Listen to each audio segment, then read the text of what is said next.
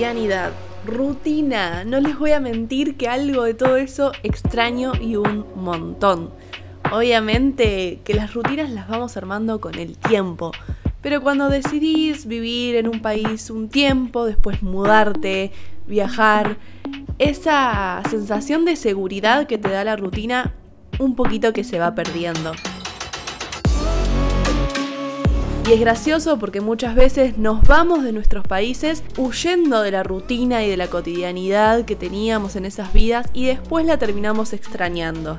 Pero los seres humanos me parece que somos así, somos inconformistas y siempre vamos a querer lo que no tenemos y nos vamos a quejar de lo que sí. Pero una vez que nos establecemos en este nuevo país, vamos a empezar a notar que la rutina de ese país es un poco diferente a la rutina que nosotros teníamos en nuestro país natal. Y esto va a pasar claramente porque es una cultura distinta, es una dinámica social diferente. Pero ¿cómo afecta, cómo repercute la vida de los que viven en ese país a nuestra vida personal e individual. Claramente esto está relacionado, entonces una cosa va a afectar a la otra. Y a mí me pasaba, por ejemplo, el primer tiempo en Dinamarca, yo estaba acostumbrada a cenar en Argentina a veces a las 8 de la noche y a veces a las 11 y media de la noche, por igual y sin ningún tipo de problema. Pero claro, si quería salir a comer, tarde los lugares estaban cerrados, los supermercados también cerraban mucho antes, entonces tenía que empezar a planificar la comida de la cena antes. Eso sí, los días que no trabajaba. Los días que trabajaba, como trabajaba en un restaurante, yo salía tarde. Pero mis días libres, claro, a las 6 estaba haciendo las compras del súper para la cena. Cuando a las 6 de la tarde en Argentina era tiempo para la merienda. Unos mates con unas galletitas o unos bizcochitos. Pero bueno, eso sí que me gustaba, porque aparte tenía sentido cenar temprano y capaz algunos días no hacer esa merienda. ¿Por qué? Porque la luz del sol desaparecía para las 6 de la tarde. Entonces, claro, vos querés comer e irte a la cama a dormir, porque ya día para vivir no tenés. Y estar 5 horas más o 6 horas más sin sol y todo oscuro, te dan ganas de estar en tu casa y en la camita durmiendo. Otra cosa que me impactó mucho de mi vida en Dinamarca y creo que esto se puede expandir a casi todos los países de Europa es cómo ellos organizan sus salidas, los eventos con amigos, con familia o con compañeros de trabajo.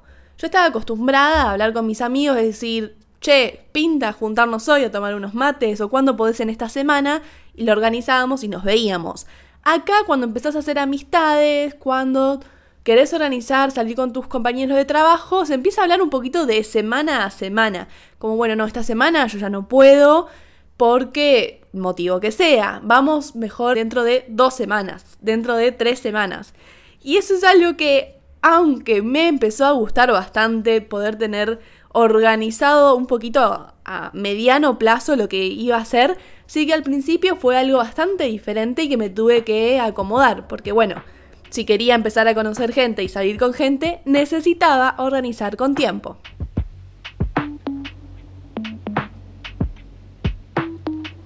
Y este episodio se lo quiero dedicar a cosas más divertidas, de cómo afecta a esta diferente cotidianidad que vamos a estar viviendo. Otra cosa graciosa que me pasaba en Dinamarca al principio es que de vez en cuando, y para mí sin ningún sentido, veía muchas banderas danesas. A veces iba a comer y veía en la mesa banderitas danesas. O en, mi edificio donde vivía, en algún piso, ponían como una bandera muy grande danesa en una puerta. Y era, ¿qué está pasando acá? O sea, ¿por qué? Si no es ningún día nacional de Dinamarca. Cuestión que ellos usan la bandera danesa para simbolizar un festejo. Puede ser para un cumpleaños, porque alguien eh, lo promovieron del trabajo o lo que sea. Usan la bandera danesa para decir acá estamos festejando. Y me pareció algo muy hermoso, muy lindo y que para mi cumpleaños también lo hice. Puse la bandera danesa y la bandera argentina.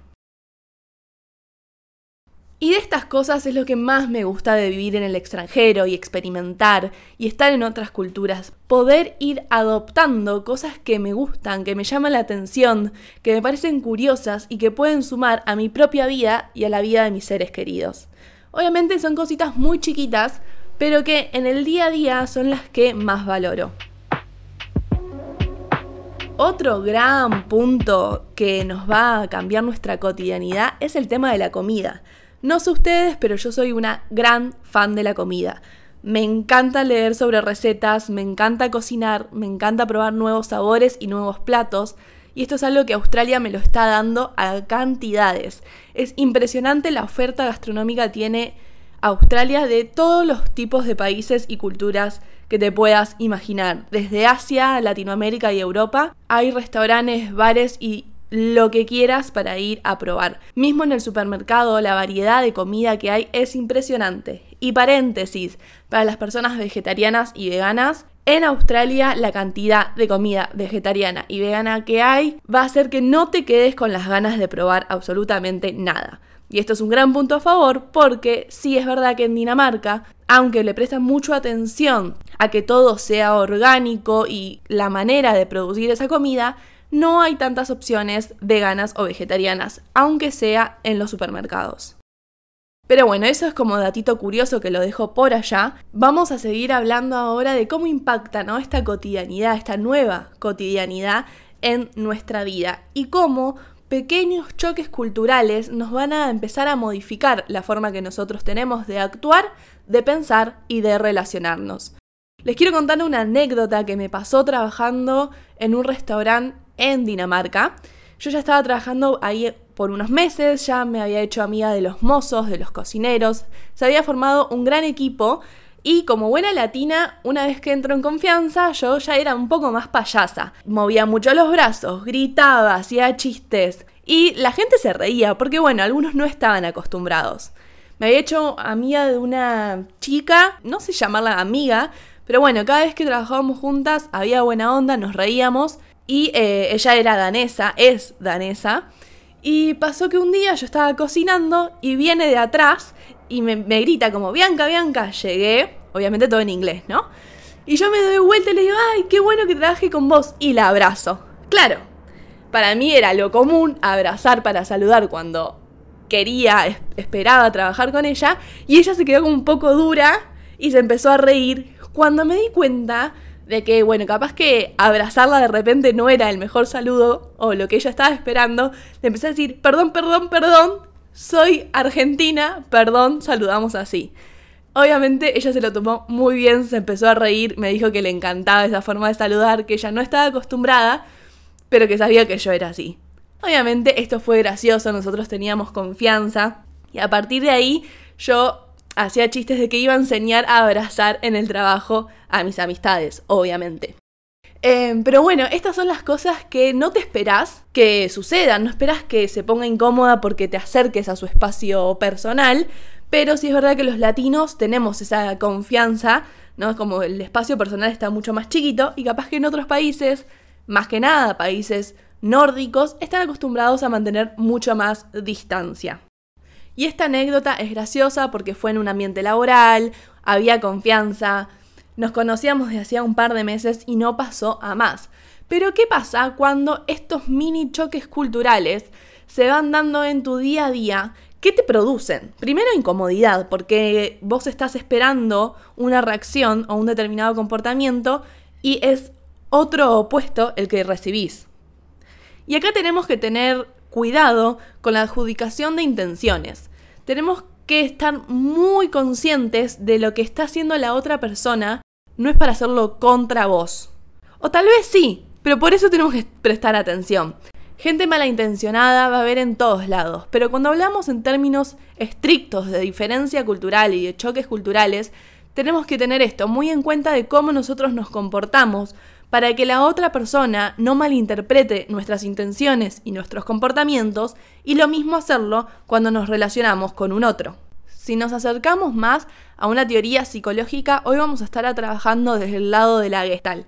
¿Y qué dice sobre nuestra mente? Es que nuestra mente no puede percibir la realidad en toda su completud. Solo vamos a percibir una parte en contraste con su fondo. Entonces, vamos a interpretar nuestra experiencia o nuestro actuar o el actuar de otra persona en contraste con nuestras propias experiencias, con nuestra propia historia, con nuestra propia cultura.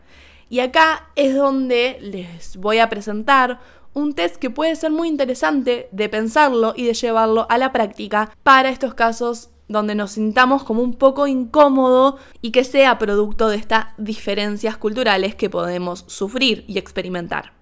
El test se llama PISH y es percibo, imagino, siento y hago. Percibo es tomar conciencia de nuestros sentimientos, de nuestras reacciones, de lo que nos genera eso que estamos experimentando. Por ejemplo, si conocemos a alguien, de nuevo, de otra cultura, de una cultura muy diferente, y que nos invita a comer, nosotros accedemos a ir y vemos la mesa llena de comida. Y empezamos a ver la comida y decimos, mmm, esto no sé si me va a gustar. ¿No? Entonces empezás a sentir como una incomodidad. Capaz que pensás que esa comida que nunca la comiste te va a caer mal. Entonces ahí como que el estómago te empieza a mandar señales de que algo está pasando.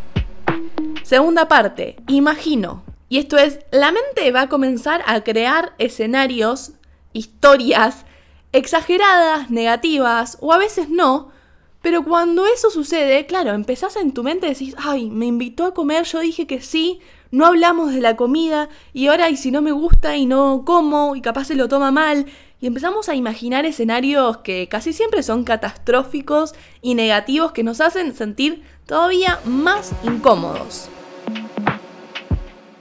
Parte número 3. Siento. Tenemos que abordar las emociones. Tenemos que darnos cuenta de eso que nos está produciendo todo lo que estamos pensando y el escenario. Tenemos que abordar esas emociones para poder dar una respuesta. Estoy un poco incómodo tal vez, pero a la vez estoy curiosa de probar esta comida. Me doy cuenta de que le dedicó un montón de horas y que capaz que puedo probar y contarle a ese anfitrión qué es lo que me está pareciendo la comida. Entonces, esta parte es sentir qué me está generando todo eso que imagino y que percibo. Y por último, hago. ¿Cómo vamos a elegir actuar ante esta situación? Ya me doy cuenta lo que estaba percibiendo, el escenario que me creé, la respuesta que quería dar, pero ¿qué medidas conscientes voy a tomar para abordar esta situación?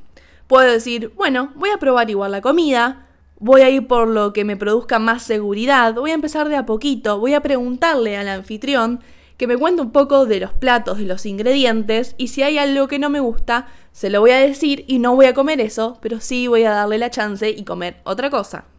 Este enfoque lo que nos invita es a ser participantes activos de nuestra propia adaptación cultural, ser conscientes de que ciertas situaciones, comentarios, o experiencias nos van a generar incomodidad y que esa incomodidad muchas veces va a empezar a crear escenarios caóticos en nuestra mente, pero que siempre, siendo conscientes, le podemos dar una nueva respuesta y podemos actuar en base a esa nueva respuesta y no al primer instinto casi visceral y animal que nos produce esa reacción. Y hasta acá el episodio de hoy. Espero que les haya parecido entretenido. Siempre me gusta contarles un poco de mi experiencia, de mi historia, de lo que yo atravesé, para que puedan tener un poco más de contexto de lo que hablamos cuando hablamos de sea inteligencia cultural, choques culturales, duelos migratorios y todos los temas que venimos tocando en los últimos episodios. Si les gustó este episodio, los invito a que nos sigan en Spotify o en Apple Music, donde sea que nos estén escuchando. También estamos en Instagram como licenciada Bian, donde comparto no solamente los episodios, sino un poquito más de información y se vienen muchas cosas más a través de esa red. Así que espero que me vuelvan a escuchar en el próximo episodio que sale todos los domingos. Mi nombre es Bianca Marina Masi, soy psicóloga argentina, viajera y chef. Y esto fue un episodio más de Pasaporte Emocional.